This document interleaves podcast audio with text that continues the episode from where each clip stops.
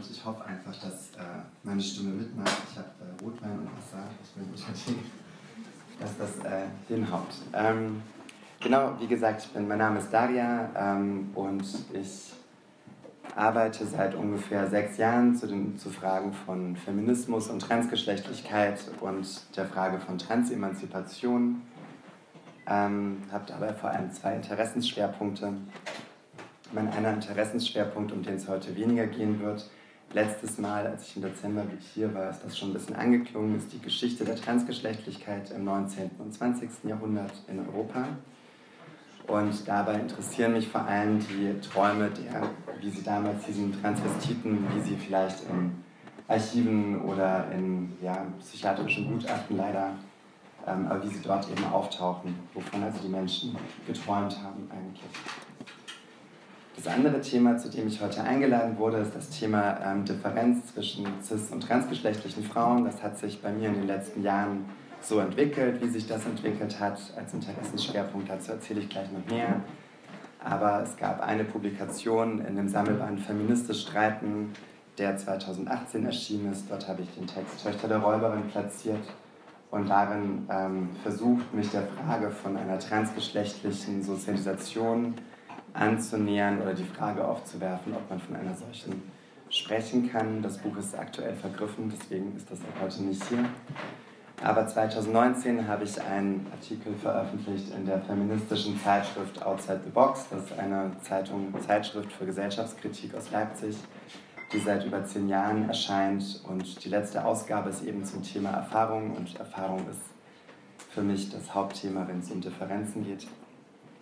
Und darin habe ich den Artikel nie ganz selbst veröffentlichen können. Ihr könnt heute, es gibt zehn Ausgaben hier, ähm, eine Ausgabe der letzten Outside the Box erwerben. 9 Euro kostet ein Exemplar. Das gibt es dann da vorne an der Theke ähm, zum Einschauen. Genau, wie gesagt, ich lese wahrscheinlich 40 Minuten und ähm, falls ich zu schnell werde oder zu weit vom Mikro weg bin oder zu nah am Mikro, ähm, gebt mir noch bitte kurz Bescheid, weil ich bin dann hier mit meinen Texten ähm, beschäftigt. Genau, dann starte ich jetzt. Erstmal zur Verortung meiner Arbeitsweise. Ich habe den Eindruck, dass es derzeit recht populär ist, alles Mögliche als Theoriearbeit oder Theoriebildung zu bezeichnen, das Persönliche und Private als Grundlage für soziale, gesellschaftliche Theorien macht diese in der Tat erst zu dem, was sie versprechen zu sein, emanzipatorisch aber gleichzeitig davon auszugehen, alles persönliche Sprechen und die Einflechtung des eigenen in das Gesamte sei Theorie, ist gefährlich, denn hier droht ein notwendiger Universalismus dem Partikularismus geopfert zu werden, der schließlich Einzelkämpfe statt Emanzipation befördert. Davon möchte ich mich gerne distanzieren, auch und gerade weil Theoriebildung zum Thema Transgeschlechtlichkeit im deutschsprachigen Raum eher Mangelware ist und wenn dann in der Akademie stattfindet, nicht aber im öffentlichen und aktivistischen Raum. Was im Umkehrschluss aber nicht gleichbedeutend damit sein soll, jede Form des öffentlichen Denkens, jede Lust am Wort und am Weben neuer Gedanken als Theoriebildung zum Thema Transgeschlechtlichkeit zu bezeichnen. Theoriebildung braucht auch Theoriegeschichte. Sie braucht das Wissen um jene Ideen, die bereits gedacht und ausprobiert wurden. Sie braucht ein Analysewerkzeug, dem sie folgt, um der Notwendigkeit von Präzision Folge zu leisten. Meine Art des Schreibens und Sprechens ist nicht präzise und sie verzichtet auf ein umfassendes Wissen über Theoriegeschichte. So fehlt meinem Sprechen heute hier das Wissen um philosophische Diskurse zum Thema der Differenz. Was wurde über sie gedacht und von wem? Auch lasse ich außer Acht, dass bereits in der Arbeiterinnenbewegung, der Frauenbewegung, der schwarzen Bürgerbewegung und im schwarzen Feminismus und im Lesben- und Schwulenaktivismus Aushandlungen zum Thema der Differenz geführt wurden, die nicht zuletzt eine eigene Form der Analyse gesellschaftlicher Machtverhältnisse hervorbrachten. die Intersektionalitätsforschung. Ich werde mich im Folgenden auf die Psychoanalyse beziehen, doch auch hier eklektisch, um meine Thesen zu stützen, ohne tieferes Verständnis. Bei all den Einschränkungen meines Denkens und Sprechens stellt sich die Frage, warum ich überhaupt hier sitze. Im Polnischen gibt es ein sehr schönes Wort für eine höfische Art des Sprechens, wie man sie aus Jane Austen-Romanen kennt. Die Gawenda. Die Gawenda ist eine rhetorisch geschickte und verkünstelte Art des Monologisierens mit Mitteln der Poesie, Referenz, Nüchternheit und gleichzeitig Romantik kreist die Gawenda um den Gegenstand ihres Sprechens, bis sie schließlich im Kreisen selbst den Kern ihrer Aussage verrät. Der Sinnlichkeit und auch Trägheit, die im essayistischen Sprechen und Schreiben eben auch in der Gawenda liegen, ist ganz besondere Schönheit zu eigen, denn sie bewegen sich an den Rissen, die Wissenschaft und Poesie hervorbringen. Es sind Risse der Sprachlosigkeit, weder objektiv noch subjektiv, weder nüchtern noch romantisch zu sein. Wie ein Kleber funktioniert der Essay, denn in ihm finden sich beide Formen wieder, verbinden sich zu der speziellen Form subjektiver Suche nach Objektivität in der Erfahrung. Ich suche also nach einer objektiven Erfahrung transweiblicher Menschen, im Konkreten von transgeschlechtlichen Frauen. So viel zur Einführung, wie ich mein Arbeiten verorte. Und jetzt würde ich gerne über die Frage. Lauter? Nee, ich muss ein bisschen runter. Ich glaube, es besser. Okay. Ja, okay. Ähm, warum überhaupt das Thema der Differenz für mich äh, wichtig geworden ist. Und dazu würde ich einmal aus ähm, meiner Einleitung in dem Kommentar aus der the Box vorlesen und dann, manche von euch haben es ja schon kennengelernt im Dezember, ich kann das mal kurz hier so aufstellen, aus dem dritten Geschlecht, das ist eine Zeitschrift, die zwischen 1930 und 1932 in der Weimarer Republik herauskam und für Transvestiten war und sich vor allem eben der transvestitischen Frage gewidmet hat. Zunächst ähm, eine ja, begriffliche Vorbem... Also kann ich es doch wieder hochmachen, weil es ist sehr anstrengend irgendwie so.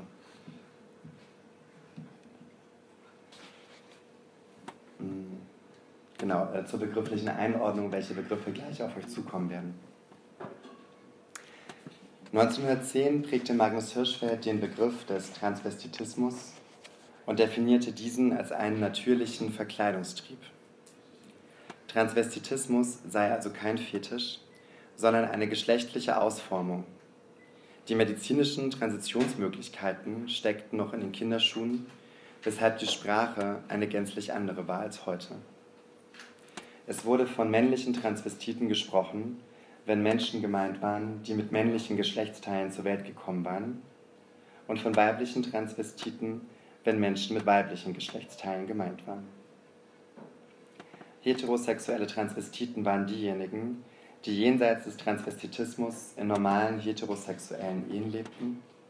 Also normal war so die, die Bezeichnung, die die Leute selbst dann so dafür verwendet hatten. Homosexuelle Transvestiten wurden den homosexuellen Subkulturen zugeordnet. Weiterhin unterschieden wurde zwischen solchen, die nur im privaten transvestitisch lebten, und den sogenannten Volltransvestiten oder, das ist mein persönliches Lieblingswort, extremen Transvestiten die schlicht als Männer oder Frauen leben wollten. Das ist jetzt die Vorbemerkung. Unter dem Titel Die Freundin erschien in den 1920er Jahren regelmäßig eine Zeitschrift für frauenliebende Frauen. Darin befand sich ein eigener Teil für Transvestiten, in dem man rege Diskussionen verfolgen kann.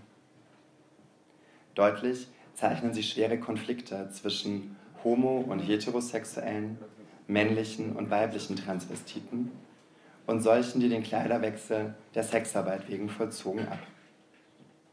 Aber auch CIS-Frauen, also mit, mit der heutigen Sprache gesagt, aber auch CIS-Frauen melden sich zu Wort und diskutieren, was einen Menschen jenseits der Genitalien zu Mann oder Frau macht.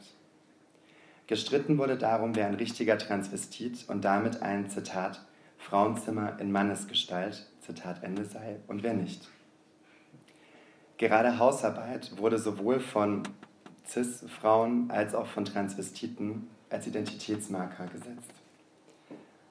Und zum Thema der Hausarbeit und ähm, der transgeschlechtlichen Frage möchte ich gerne einen Beitrag aus ähm, dem dritten Geschlecht vorlesen, den eben eine CIS-Frau geschrieben hat. Ihr Name oder ihr Autorinnennamen war Berthe Dietrich. Und sie hat sich sehr intensiv mit Transvestiten beschäftigt, also sich auch privat mit ihnen getroffen und gibt nun ihre ersten Erfahrungen wieder. Und eine Erfahrung lese ich jetzt vor. Der erste Transvestit, den ich kennenlernte, war ein Mensch von vielleicht 30 Jahren. Er sah sehr jugendlich aus, war in Kleidern eine vollendete Dame und eine Schönheit. Ich weiß, dass der Verkleidungstrieb angeboren ist, genau wie die Homosexualität, also dass sich gegen den Trieb an sich nicht sagen lässt. Wenn sich ein Mann nun aber in Frauenkleidern wohlfühlt, so muss er auch unbedingt alle Frauenarbeiten, ganz gleich welcher Art, übernehmen. Das ist meine Meinung und jeder vernünftige Transvestit wird mir zustimmen. Schön, dass ihr lacht, das freut mich. Dieser eben erwähnte Mensch aber hatte nichts im Sinn als seine Kleidung. So wie er sich in schönen Blusen und Röcken befand, gab es für ihn nichts anderes mehr als seine Kleidungsstücke, seine Wäsche, Parfum und alles, was eine elegante Frau zur Vervollkommnung ihrer Toilette gebraucht. Trotzdem er alleinstehend war, vernachlässigte er seine Wirtschaft vollkommen und sein Äußeres stand in grellem Kontrast zu seinem Heim. Einer wirklichen Frau würde man es nie verzeihen, wenn ihre Wohnung sich in einem solchen Zustand befände. Hier aber, und das war auch die Ausrede dieses Transvestiten, sah der Uneingeweihte ja nur immer den Mann, und diesem verzeiht man es schon, wenn er die Wirtschaft nicht so in Ordnung hält, wie es sein müsste. Ich aber gab ihm meine Ansicht deutlich zu verstehen. Wenn schon Frau, dann noch ganz. Nicht nur die Rechte einer Frau darf der Transvestit sich dann nehmen, indem er sich putzt und den ganzen Tag vor dem Spiegel verbringt, sondern auch die Pflichten eines Weibes muss er sich zu eigen machen, wenn er anerkannt und ernst genommen sein will. Und das war tatsächlich, also es war eine sehr wilde, also das war eine wichtige Diskussion, die damals geführt wurde, die auch von Transvestiten selbst sehr stark geführt wurde und gerade in Kreisen heterosexueller männlicher Transvestiten, also mit der damaligen Sprache, wie gesagt, gesprochen, gab es dann oft die, die, den Traum, mit einem heterosexuellen weiblichen Transvestiten zusammen zu sein, weil zwei Leute in einem Haushalt, die ähm, also tatsächlich die putzen, das geht nicht. Und so könnte dann die eine Person der Mann im Haus sein und die andere Person die Frau. Also sehr interessante Geschlechterbilder. So das, was ich gerade vorgelesen habe und dann nochmal kurz zur Erinnerung, die Streits, die es zwischen homo-, heterosexuellen und Sexarbeiterinnen gab, ähm, in Erinnerung. Es scheint, als hätte jede Diskutantin schlicht ihr eigenes Sein, heute würde man von Identität sprechen, zu verteidigen versucht. Kaum überwindbar waren die Differenzen, sodass die Gründung eines Bundes der Transvestiten am Ende der 1920er wie auch zu Beginn der 1930er Jahre scheiterte. In den 1970ern artikulierten Feministinnen wie Janice Raymond, dass Transfrauen entweder Frauenräume infiltrierende Vergewaltiger oder verwirrte Opfer einer frauenfeindlichen medizinischen Entwicklung sein. Weitere 40 Jahre später scheinen sich die Konflikte zu wiederholen. Im Jungle World Artikel Titel Die Reform würde die biologische Fiktion von Frauen mit Penis erschaffen, Zitat Ende, werden Transfrauen erst dann als Frauen anerkannt, wenn durch Gutachter eine soziopathische Störung ausgeschlossen wird und wenn Transfrauen auch wirklich alle Operationen vornehmen. Folgt man der Logik des Artikels, wird eine Frau entweder durch ihre Vulva und einen gesunden Geisteszustand definiert und alle anderen Frauen wären gewaltbereite Männer, vor denen Frauen sich dringend schützen müssten, oder aber man geht von einem Naturrecht aus, mit dem CIS-Frauen ausgestattet sind und Transfrauen nur auf Gnaden die Grenzen zum Frausein überschreiten dürfen. So oder so eine fragwürdige Herangehensweise. Auf der anderen Seite wollen einige Transaktivistinnen die Darstellung von Vulven und das Thematisieren von Menstruation und Schwangerschaft als Teil weiblicher Erfahrung verbieten. Die Welt hat sich verändert, aber die Kämpfe um die eigene Identität und das richtige versus das falsche Frausein scheinen die gleichen geblieben zu sein. Es stellt sich also die Frage, inwieweit die Erfahrung von Cis- und Transweiblichkeit diesen Konflikt aufgrund ihrer gesellschaftlichen Bedingtheit automatisch hervorbringen müssen.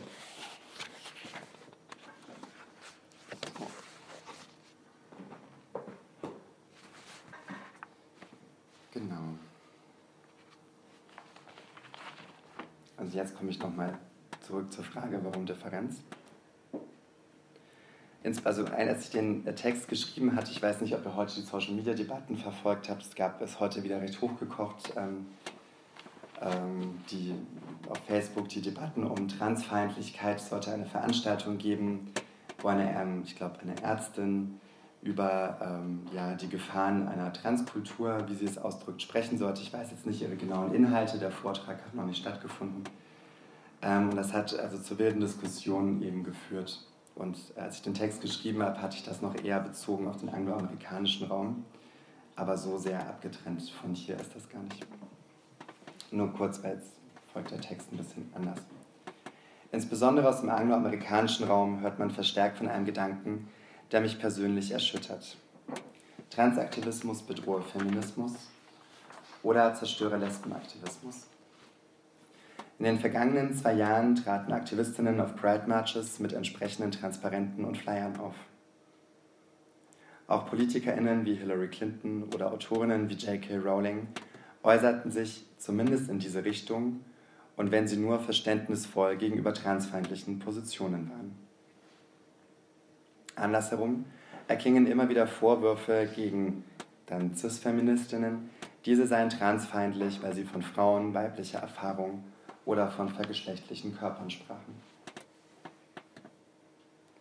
Ein weiterer Punkt, der mich dazu bewegte, über Differenz nachzudenken, war mein persönlicher Eindruck, dass Transfrauen nicht als Frauen als Transfrauen agieren können. Also Transfrauen nicht als Transfrauen agieren können.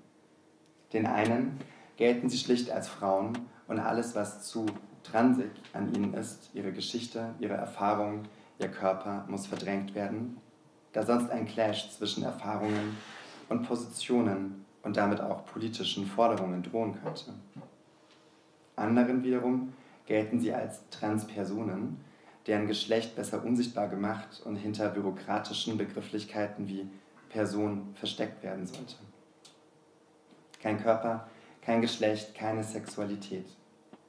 Das Wünschen und Begehren als menschliche Erfahrung ist gänzlich weggewischt. Nur eine Person, die nach ihrem Wunschpronomen gefragt wird, bleibt übrig. Wieder andere wischen jede Erfahrung, die im Junge sein, als junge Leben, im zum Jungen gemacht werden sollen, liegen vom Tisch. Und die Erfahrung, nachträglich immer schon Frau gewesen zu sein, wird über die reale Wort- und Identitätslosigkeit eines Kindes, das als Junge gilt und lieber ein Mädchen wäre, gestülpt. Erstickt also das Wünschen und Sehnen. Die Verzweiflung eines Kindes, das in dem konkreten Augenblick sprachlos vor einer Welt steht, die es gewaltvoll versucht zuzurichten, während es vom Mädchensein träumt. Jeder Widerspruch transgeschlechtlicher Sozialisation wird der Einfachheit einer Ich war schon immer oder Du wirst nie sein Erzählung geopfert.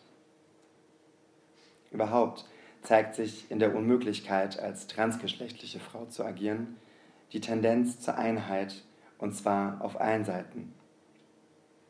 So auch im wieder lauter werdenden Ausschluss von Transfrauen aus manchen Frauenräumen. Dabei scheint es den Ausschließenden nicht möglich, Transfrauen einfach auszuschließen. Vielmehr wird das Phantasma übergriffiger Männer in Frauenkleidern genährt, denn nur wenn Transfrauen aus der Einheit der Frauen ausgeschlossen werden können, indem man sie als vergewaltigende Männer imaginiert, kann auch vice versa die Einheit weiterhin imaginiert werden, nämlich durch das Konkrete der Biologie.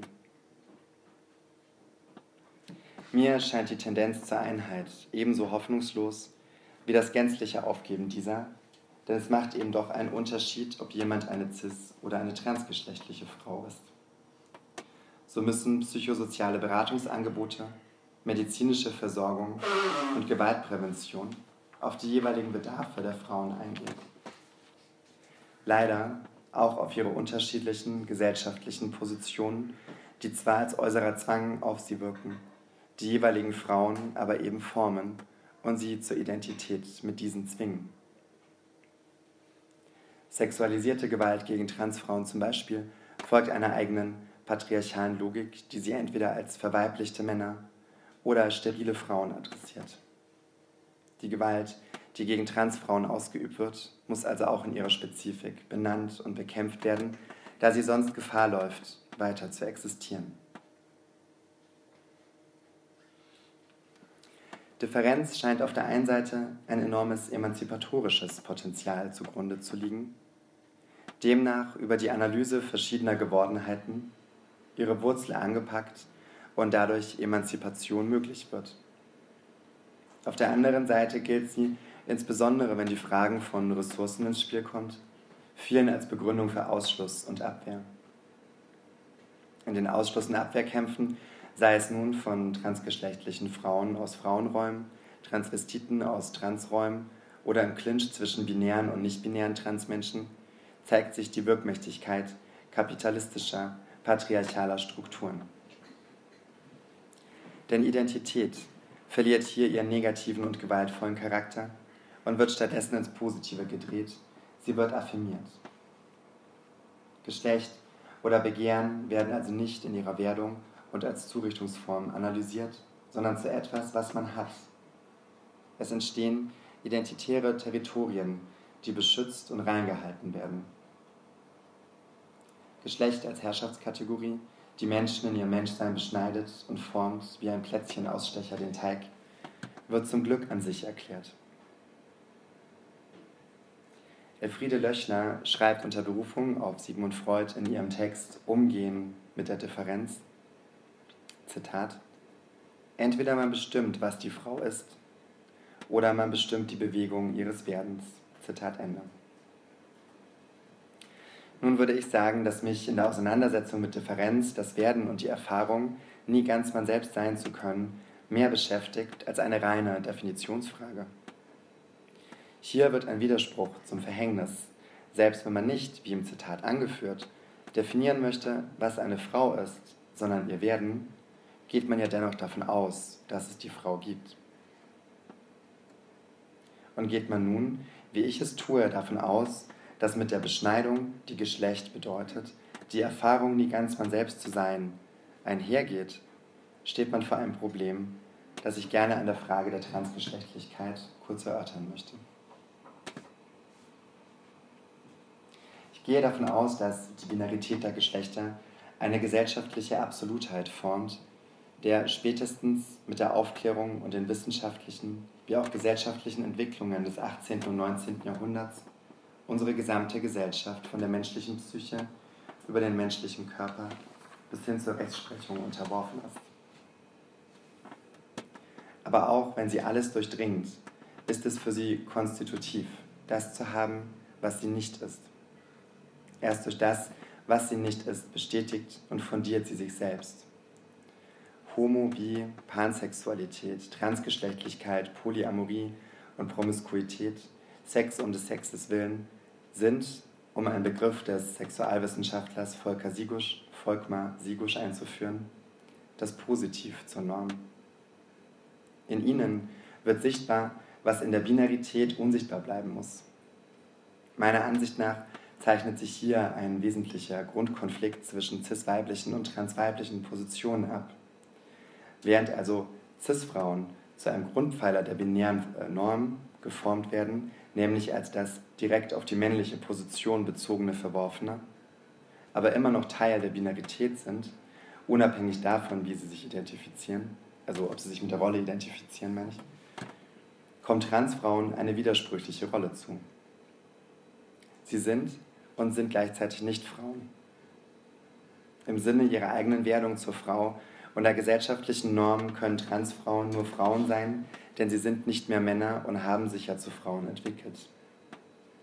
Gleichzeitig ist ihre Werdung oder mit Freud gesagt ihre Bewegung hin zum Frausein gesellschaftlich verworfen, unmöglich, nicht Teil der binären Norm. Sie machen im Gegenteil die fragile Konstitution des Geschlechterverhältnisses sichtbar.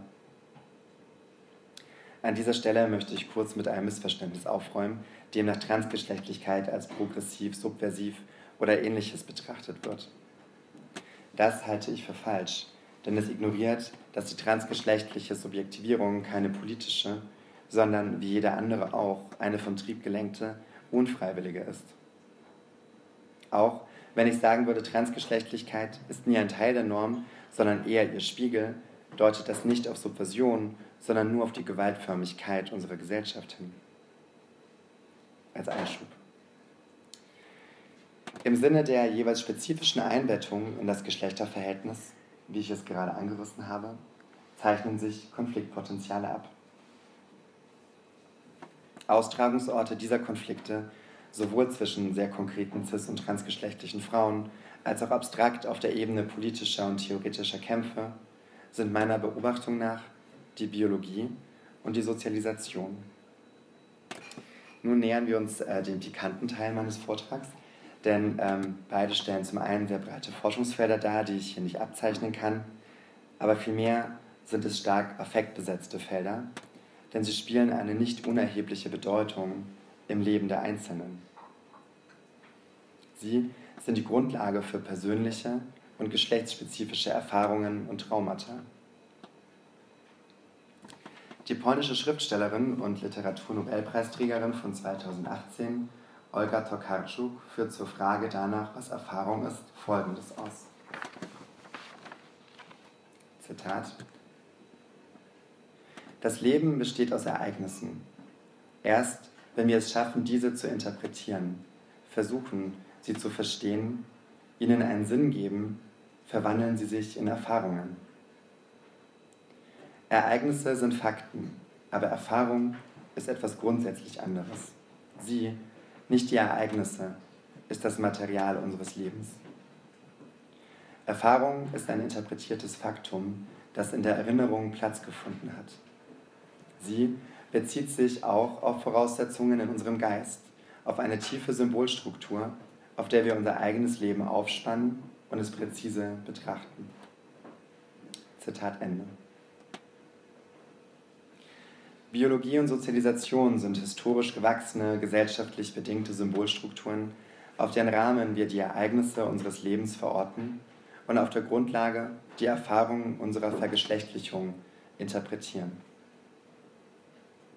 Dass sich also zum Beispiel das Ereignis, monatlich seine Tage zu bekommen, zu einer weiblichen Erfahrung des Menstruierens verdichtet, ist kein Zufall, denn diese Interpretation der monatlichen Ereignisse im eigenen Körper wird anhand einer historisch langgewachsenen Symbolstruktur interpretiert und Teil der eigenen Lebenserfahrung und damit auch Identität.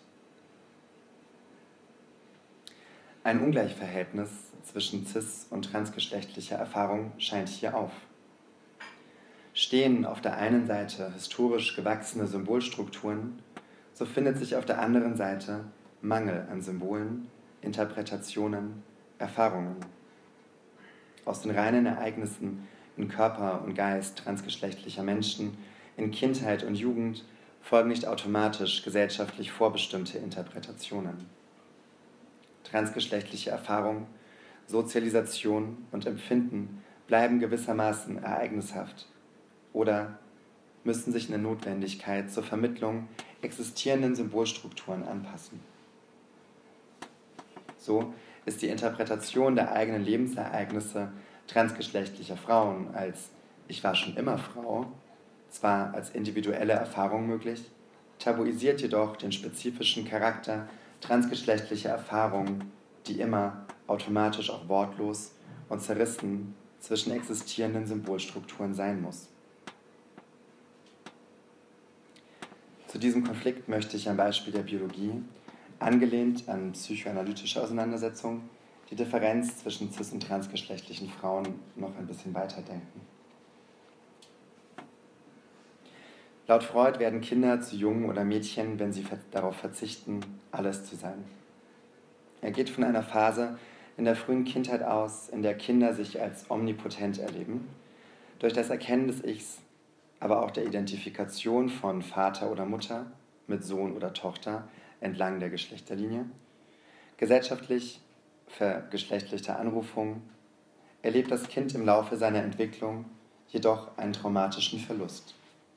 Es begreift, dass es eben nicht alles ist, dass es ein Geschlecht hat und darin begrenzt ist. Wie ein Plätzchenteig, der ausgestochen wird, muss das Kind, um vergeschlechtlicht zu werden, auf eigene Anteile verzichten. Es ist kastriert. Freud spricht davon, dass auf das Ich ein Schatten des verlorenen Objekts fällt, also Objekte sind dann Papa und Mama. Das, was einem also nie zugedacht war, zeigt sich als Mangel im Ich. Jedoch bleibt für das Mädchen, das den Verlust des Phallus durch die Nichtidentifikation des Vaters bzw. sein Nichtvorhandensein akzeptieren muss, die Identifikation mit dem in der frühen Kindheit übermächtigen Mutterkörper erhalten. Sie lernt gewissermaßen, dass sie potenziell die gleiche Macht hat wie die Mutter, zu gebären und zu nähern. Ob sich das nun auch so im Leben der Frau verwirklicht oder sie aus verschiedenen Gründen eben nicht gebiert oder nährt, ist eigentlich nicht das Thema. Der eigene Körper ist Teil einer weiblichen Symbolordnung und bestimmt Funktionen. Und bestimmte Funktionen sind machtvoll und lustvoll aufgeladen. Wie sich aus psychoanalytischer Sicht das Ganze nur bei transgeschlechtlichen Menschen verhält, wurde meines Wissens bisher nicht untersucht. Ähm, oder vielleicht, also ich habe nichts gelesen dazu. Ich vermute im Sinne des Schattens, der auf das Ich fällt, bei Transfrauen eine Art verqueren und doppelten Schatten in ihrer Vergeschlechtlichung. Wenn das Kind also erkennt, dass es nicht ist wie die Mutter, die Mutter sich nicht mit dem Kind auf der geschlechtlichen Ebene identifiziert, aber das Kind mit ihr, der Vater sich mit dem Kind geschlechtlich identifiziert, das Kind aber nicht mit dem Vater, entsteht, wie man auf Tschechisch sagen würde, Gulasch Flavie, also Gulasch im Kopf, oder auf Deutsch gesagt Kraut und Rüben. Dieses Gulasch Flavie ist das, was die Sprachlosigkeit, die anfangs angeführte Unmöglichkeit, man selbst zu sein, für transgeschlechtliche Frauen prägt. Das Zerrissensein zwischen existierenden Symbolordnungen, während das eigene immer ein bisschen undefinierbar bleibt, weil es sich nicht ganz einfügt in Erwartungen, Normen und Regeln. Der Mangel am eigenen, dass man also nur Mann oder Frau sein kann und es nach geltender Norm eben gleichzeitig nie sein kann, auch das Nicht-Binäre existiert nur als Verneinung zur Norm, aber nicht als etwas Eigenes, das ist meiner Ansicht nach die Grundtragik der Transgeschlechtlichkeit an sich und ein wesentliches Differenzmoment zwischen cis- und transgeschlechtlichen Frauen. So kämpfen schließlich cisgeschlechtliche Frauen um die Befreiung von dem, was ihnen als das eigene zugedacht wird, während es ein steter Kampf transgeschlechtlicher Frauen ist, etwas Eigenes zu bekommen, sei es eine neue Symbolordnung oder die Einordnung in existierende. Jetzt habe ich recht viel über Differenz gesprochen. Aber enden möchte ich mit einem ähm, für mich kleinen Hoffnungsschimmer, der auf das solidarische Potenzial von Frauen verweist, egal ob sie nun cis- oder transgeschlechtlich sind. Und ähm, dieser Hoffnungsschimmer ist, wie könnte es anders sein, äh, die Kastration.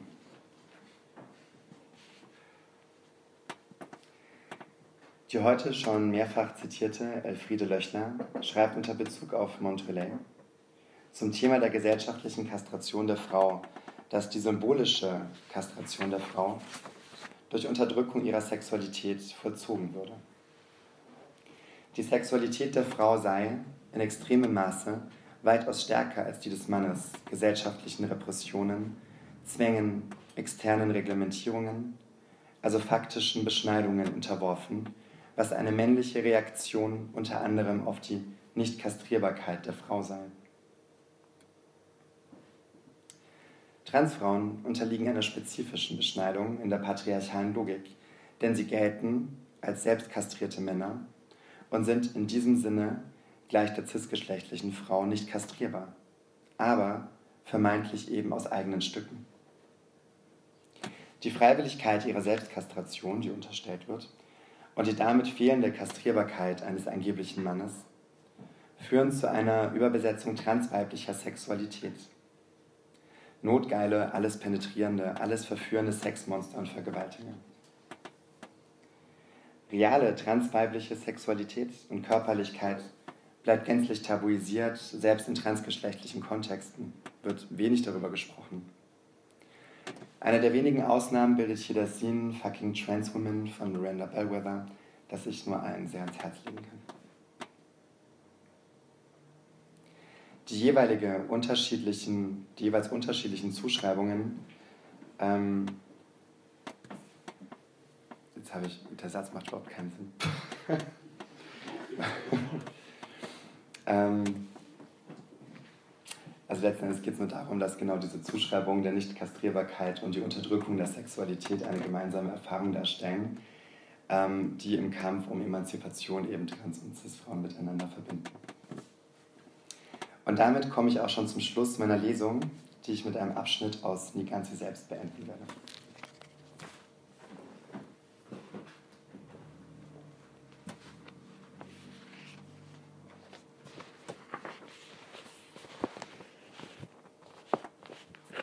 zwischen diesen Positionen, also der cis- und transgeschlechtlichen Weiblichkeit, zeigt sich der notwendige Konflikt und die Abwehr, die damit einhergeht. Etwa, wenn cis-Frauen an Transfrauen abwehren, dass diese das Frausein freiwillig und lustvoll, also das Gleiche als Gleiche leben könnten, was in der cis-weiblichen Position als Einschränkung und auch Kränkung erfahren wird. Wenn Transfrauen an cis-Frauen abwehren, dass diese die natürlicheren Frauen seien Angst macht an der anderen, also der Widerspruch, zugleich Frau zu sein und auch sein zu wollen, unter dem Frausein in der patriarchalen Geschlechterordnung jedoch zu leiden und gekränkt zu werden, und dass diese Kränkungen entlang der Achse von Cis- und Transgeschlechtlichkeit unterschiedlich erlebt werden. Einer von vielen zu betrauernden Aspekten ist hier das Double Bind. Transfrauen müssen den gesellschaftlichen Zwang zur Eindeutigkeit internalisieren und so eine bruchfreie Erfolgserzählung aufrechterhalten. Ich habe mich schon immer eindeutig als Mädchen oder Frau gefühlt und die Transition war eine Befreiung für mich. Ich bin immer sehr gerne Frau. Auf die soziale Rolle der Frau reduziert, sollen sie sich gleichzeitig kritisch zum Frausein verhalten, um nicht stereotype Weiblichkeitsbilder zu reproduzieren. Der Vorwurf ist, sie fühlen sich als Frau. Cis-Frauen wiederum wird eine stete Desidentifikation mit dem eigenen Geschlecht abverlangt, durch die also deutlich wird, dass sie lediglich durch den Zwang der Biologie Frauen sind und damit einen kritischen Umgang aussuchen. Dieser Bruch mit dem Frausein ist auch notwendig und emanzipatorisch, um die klassische Rolle der Frau zu überwinden. Auf die Biologie zurückgeworfen, sollen sie sich jedoch den Erwartungen nach bruchfrei mit ihrem Geschlecht identifizieren können denn als Cis-Frauen seien sie ja identisch mit dem Frausein. Der Vorwurf ist, sie sind Frauen. Die brüchige Opposition von Sein und Wollen drückt den wesentlichen, zu betrauernden Konflikt aus. Während die eine auf einen vermeintlichen Naturzustand zurückgeworfen und entmündigt wird, wird der anderen ein zweifelhafter Wille unterstellt, der gleichzeitig gleichgesetzt wird mit Wahnsinn, Falschheit und Perversion. Im Streit um die Frage danach, welche weiblichen Erfahrungen und Werdungsprozesse die größere Validität hätten, zeigt sich der Fallstrick des Patriarchats. Heilige versus Hure oder dem Kontext von Cis und Trans angepasst, die echte versus die falsche. Die Gemeinsamkeit in der Differenz zeigt sich also im Bewusstsein um den Zusammenfall der Beanspruchung cis-weiblicher und der Eliminierung transgeschlechtlicher Körper im Allgemeinen im Laufe der patriarchalen Geschichte und der daraus resultierenden Zuschreibung an gebärende und nicht gebärende Weiblichkeit. Dass die beschriebenen Konflikte beider Subjektpositionen eben keine individuellen, sondern auch gesellschaftliche sind, vermittelt sich in der Tiefe und der Bedeutung der ausgetragenen Konflikte nur noch sehr schwer, scheint unter der Last des Dilemmas, das beiden Seiten notwendig in sich und mit sich tragen, zu verschwimmen. Diese Erkenntnis könnte eine Möglichkeit sein, die Auseinandersetzungen in eine emanzipatorische Richtung zu lenken, die den Subjekten im besten Fall Handlungsmöglichkeiten eröffnet, die die Entwicklung und Befreiung aller im Blick hat, anstatt sie zu verschließen und sich gegenseitig zum Verstummen zu bringen. Vielen Dank.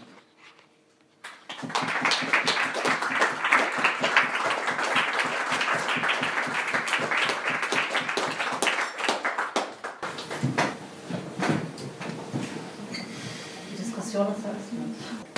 Du, du hast dich auch gemeldet? Ähm, ich hatte, also erstmal Dankeschön für den Vortrag. Ähm, ich hatte mich gefragt, am Anfang hattest du ja dieses Zitat von der CIS-Frau, die in der Zeitschrift geschrieben mhm. hatte, vorgelesen.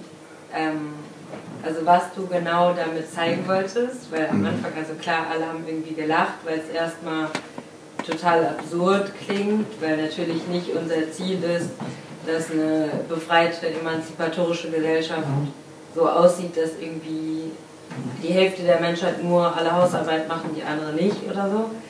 Ähm, aber ich habe mich gefragt, also, weil danach hast du ja gesagt, ich weiß nicht, ob es darauf bezogen war, aber dass es irgendwie darum gehen würde, so identitäre Territorien abzugrenzen. Ähm, mhm. Und ich frage mich, ob man das nicht auch als Kritik irgendwo lesen könnte, was diese CIS-Frau hatte, nämlich dass sozusagen, wenn man halt, ich weiß ja, ich kenne ja nicht die Hintergrundgeschichte jetzt von dieser Frau, die da erwähnt wird, also diese Transfrau, aber das vielleicht auch eine Kritik sein könnte, aber generell, weil die Verhältnisse in der Weimarer Republik, also soweit ich weiß, sie haben ja gerade erst das Wahlrecht irgendwie sich erkämpft und natürlich mussten irgendwie CIS-Frauen die ganze Hausarbeit machen. Und wenn es dann halt vereinzelt vielleicht nicht, also ich sage nicht, dass irgendwie alle Trans Transvestiten oder wie auch immer sie es damals genannt haben, äh, so waren, aber dass manche sich dann halt sozusagen wie sie es genannt hat, die Vorrechte genommen haben vom Frausein, aber nicht auch die Nachteile sozusagen erleben mussten, weil sie zum Beispiel irgendwie in einer Hetero-Ehe waren und somit vielleicht noch eine Frau hatten, die für sie die Hausarbeit gemacht hat. Also dass es schon klar erstmal lächerlich klingt, aber schon auch irgendwo eine wahre Kritik sein könnte, die irgendwie man auch daran sehen müsste. Mhm. Ja, danke für die Frage. Auch sehr gut, dass du sie stellst. Also einmal glaube ich auch, ähm, ja, was ich damit, du hast, hast gefragt, was wollte ich damit zeigen. Ja. Ähm, worum es mir erst einmal ging, ist, wir haben heute verstärkt Debatten um den Körper. Also heute geht es ja immer wieder auch um die Frage, wer ist wirklich trans oder wer als Transfrau ist auch wirklich Frau, welche Operation muss man. Es verhandelt sich relativ viel am Körper was ich sehr gut fand, was du schon eingebracht hast, ist der andere historische Background von der Weimarer Republik, dass es gerade überhaupt erst das Wahlrecht gab und starke, überhaupt auch eine auch fast schon populäre Emanzipationsbewegung von CIS-Frauen ja überhaupt auch erst zum ersten Mal in dieser Breite eigentlich gab. Und gleichzeitig sich, ich würde sagen, das Thema der Hausarbeit ein bisschen eine ähnliche Funktion hatte wie das Thema dieser heutigen Debatten um Körperlichkeit. Die Kritik, also also oder was man ja auch sehen kann, ist, dass Berthe Dietrich hieß die Frau, die den Artikel geschrieben hat, eben sich selbst sehr erlebt, als eben auch gefangen in dieser Notwendigkeit von ich muss putzen, ich muss aufräumen. Und das ja sogar das Hübschmachen als noch etwas Positives gilt, was ja auch heute nicht unbedingt allen als so etwas Positives mehr gilt, weil das vielleicht noch eine angenehme, selbstbezogene Situation war, wohingegen das andere halt ja, eine Reproduktionsarbeit, reproduktive Arbeit einfach war. Und ähm, dass einmal sich abzeichnet, wie auch ein, ein, ja, ein Affekt oder eine Kränkung, was heißt ein Affekt, aber eine Kränkung existiert, als Cis-Frau auf diese Arbeit zurückgeworfen zu sein.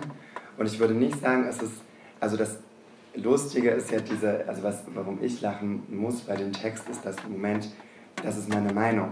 Das ist ein bisschen, wie man wird ja doch mal sagen dürfen, das sind so viele Ähnlichkeiten mit heutigen Debatten. Also einmal, was ist eine richtige Frau? Die macht sich hübsch und die putzt. Und das ist heute eben wieder die Frage, muss man sich operieren lassen, welche OPs, welches Passing hat man? Und dann aber auch das Thema, man wird ja immer sagen dürfen, wo, wie du recht hast, ja auch vielleicht eine berechtigte Kritik, die sonst nicht gehört wird, zum Ausdruck kommt. Also ich will endlich mal diese Kritik sagen. Und gleichzeitig in der Weimarer Republik auch die Frage des, von wer war jetzt das, was wir heute als trans bezeichnen würden, wer war anderweitig lustvoll irgendwie mit Kleidertausch beschäftigt und sonst vielleicht wirklich ein, ja, vielleicht auch ein, ein Macker zum Beispiel, der halt gerne putzen lassen. Das war sehr unterschiedlich, das lässt sich in dem Begriff gar nicht fassen, wer war wer. Und das andere ist, dass ja viele Transvestiten dem Recht gegeben haben, das hatte ich danach vielleicht ein bisschen ähm, flapsig gesagt, dass es ja auch starke Bewegungen von männlichen Transvestiten gab, die ähm, gesagt, das ist so, die das bestätigt haben, wir putzen auch zu Hause Und es gab, ich glaube auch in der Freundin, dann auch so Annoncen nach Partnerinnen suchen, wo das auch so ähm, hervorgehoben wurde, dass sie doch die perfekten Partner seien, weil sie auch putzen. ähm, genau, also das, ähm, ich würde es gar nicht weg, wegwischen als, als eine falsche Kritik, sondern dass sich darin der Konflikt, auf den ich dann später gekommen bin, der bis heute währt, dass es konfliktreich ist, hier schon abzeichnet. Das war so der, der Sinn dieses.